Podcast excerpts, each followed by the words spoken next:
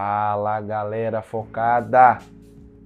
Meu nome é Otímio Brasil, eu sou cirurgião vascular e nesse vídeo trarei 5 dicas valiosas sobre como conseguir realizar um acesso venoso central perfeito. Indicações, melhores sítios, preparação do material, punção e implante do catéter. Falando sobre indicações, acredito que a mais comum delas é a utilização de drogas vasoativas. É, essa demanda é muito corriqueira nas unidades de terapia intensiva, também nos centros cirúrgicos. Destaco também a utilização de antibióticos de longa duração, NPT, nutrição parenteral total, e também dificuldade de acesso periférico. Muitos pacientes, principalmente os idosos, é, acabam que têm muita dificuldade para conseguir um acesso periférico. E daí o acesso venoso central se faz muito importante. Atualmente, além do acesso venoso central é, convencional, nós dispomos também da famosa PIC. A PIC é um acesso venoso central, só que de implante periférico. Então nós puncionamos uma veia periférica, mas esse catéter, que é um catéter mais longo, ele fica posicionado em uma veia central. Quais são os sítios mais utilizados para o acesso venoso central? Eu vou destacar três deles: jugular, subclávia e femoral. Eutímio, qual é o melhor sítio? Não há melhor sítio. O melhor sítio vai depender do paciente e de quem está funcionando o acesso. Se você tem um paciente que por algum motivo tem alguma limitação em algum desses sítios, com certeza esse não vai ser o mais adequado para esse paciente. Mesma coisa vale para a experiência de quem está passando o acesso.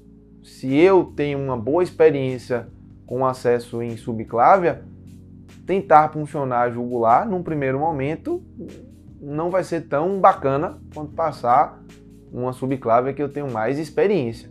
Então, é, a literatura ela traz algumas é, considerações sobre cada um desses sítios, mas não dá para dizer que existe o melhor ou o pior. O acesso pela jugular é, ele é entendido como o melhor, tá? Na média. Não quero que vocês utilizem nada disso daqui em questões de prova, porque a depender da literatura utilizada, seja na sua faculdade ou seja em prova de residência, esses dados variam um pouco. Nosso objetivo aqui é falar um pouco mais sobre a, a prática. A jugular é um excelente sítio, tá? É, existem poucas complicações relacionadas à punção da veia jugular.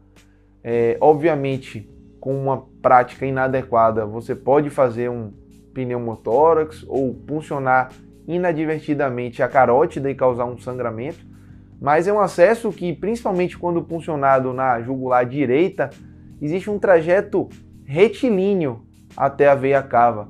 Então é um acesso que normalmente ele é bem aceito e tem um, um implante bacana.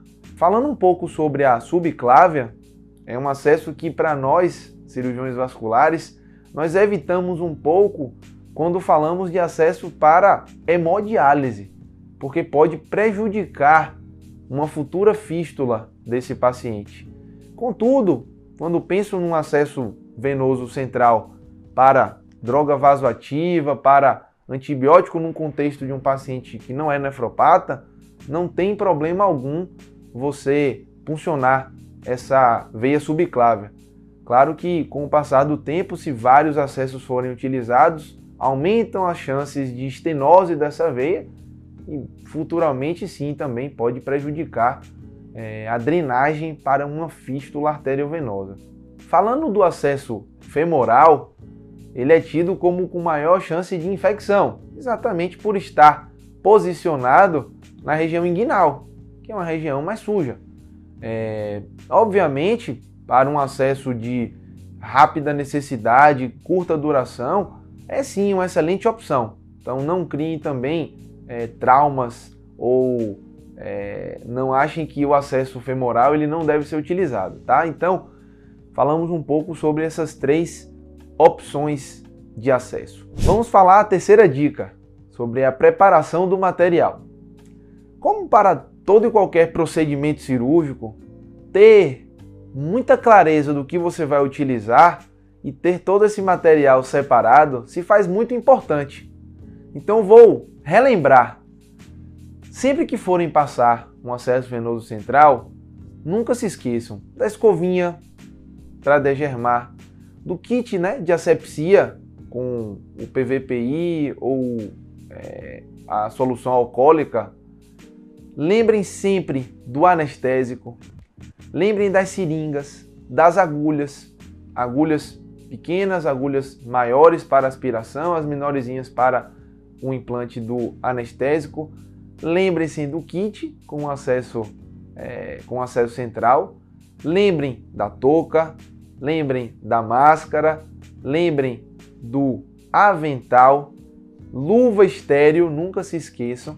Então, quando vocês estiverem com todo o seu material bem separado, e a cronologia do teu procedimento na cabeça, é a hora de começar. Vamos para a quarta dica: punção.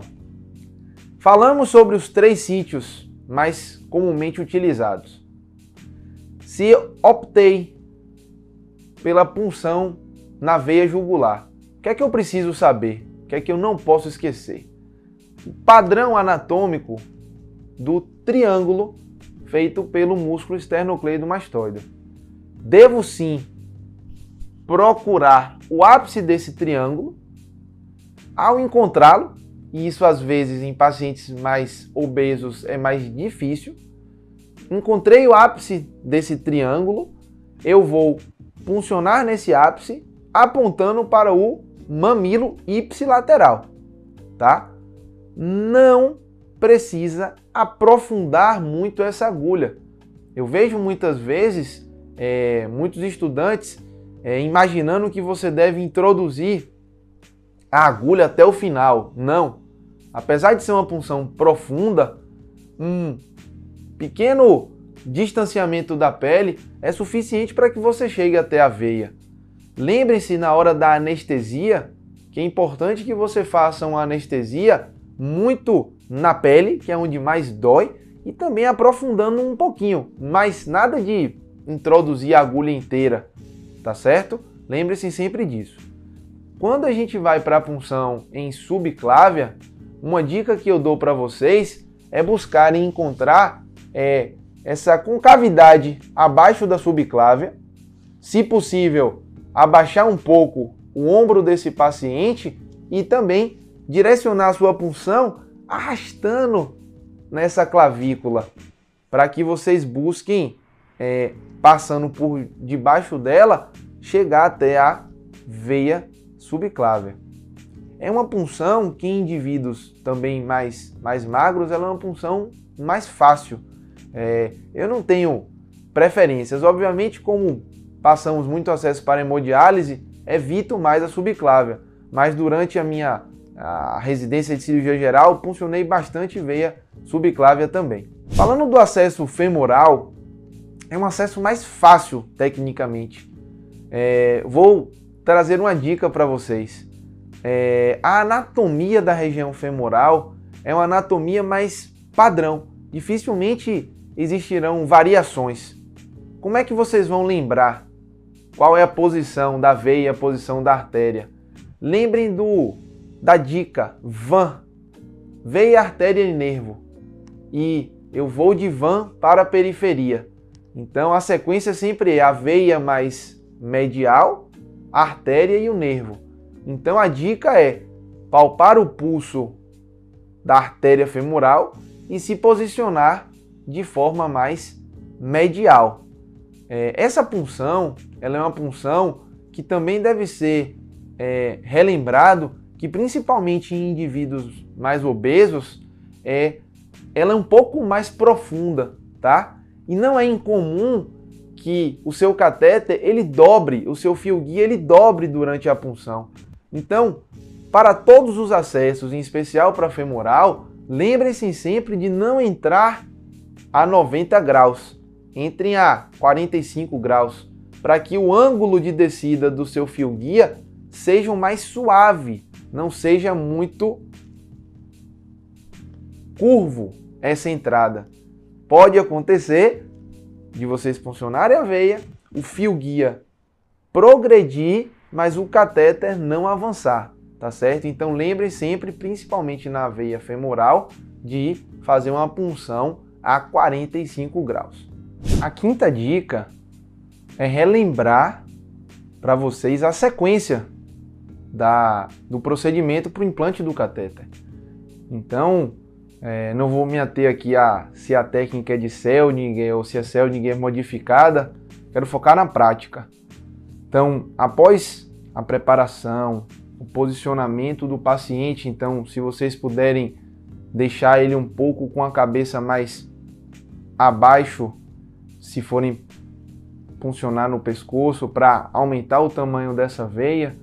É, após a limpeza, a anestesia e a punção, vocês devem verificar o retorno venoso, confirmando que estamos dentro da veia, passar o fio guia, retirar a agulha da punção, nunca esqueçam disso. Após a retirada da agulha, dilatar o trajeto, retirar o dilatador e implantar o catéter, retirando o fio guia após o catéter estar posicionado dentro da veia. Após essa sequência, vocês notarão o retorno venoso através do catéter. Lavem esse catéter. Vocês podem fazer um teste acoplando esse catéter a um soro e após lavar, abrindo esse equipo, abaixar esse soro abaixo da cabeceira da cama e vai haver o retorno venoso por esse equipo. Então isso é um teste que confirma a posição é, intravenosa. Gostaria de lembrar para vocês nunca largarem a agulha após a punção. Então é muito frequente no início é, não estar tá muito bem é, memorizado a sequência. E aí às vezes a gente faz a punção, coloca a agulha muito apertada a seringa, tem dificuldade para desconectar a seringa da agulha e aí larga a agulha, larga a seringa. Tentem deixar a seringa não tão apertada a agulha para que após a punção vocês tenham uma certa facilidade para desconectar essa seringa da agulha. Nunca se esqueçam de dilatar o trajeto, tá certo? E eu tenho certeza que com essas dicas vocês estarão muito mais habilitados para funcionarem e implantarem o acesso venoso central. Para quem ficou até o final, eu vou dar mais três dicas. Essas dicas valiosas para que vocês consigam mais experiência, para que vocês consigam funcionar mais acessos centrais. Três locais. A UTI, principalmente um plantão noturno, aonde você vai ter menos presença dos internos em estágios obrigatórios. Então, se vocês conseguirem é, conhecer algum plantonista da UTI que faça plantão à noite, vai ser mais fácil que vocês consigam treinar mais acessos. Nunca se esqueçam da amizade com o anestesista no centro cirúrgico, porque a fonte de procedimentos com o anestesista no centro cirúrgico também é muito grande, tá certo? E na sala do trauma. Na sala do trauma é, é um local que vocês vão conseguir treinar, mas eu vejo é, muita concorrência muitas vezes. Então, se vocês puderem estar em salas do trauma ou em centros cirúrgicos em UTIs de locais no interior, com menos concorrência, com menos disputa por procedimento, aumentam a chance de vocês conseguirem mais treinamento. Tá certo? Espero que tenham gostado do vídeo. Sigam o foco. Compartilhem esse vídeo com quem vocês acham que podem se beneficiar desse conteúdo. E até a próxima. Um abraço.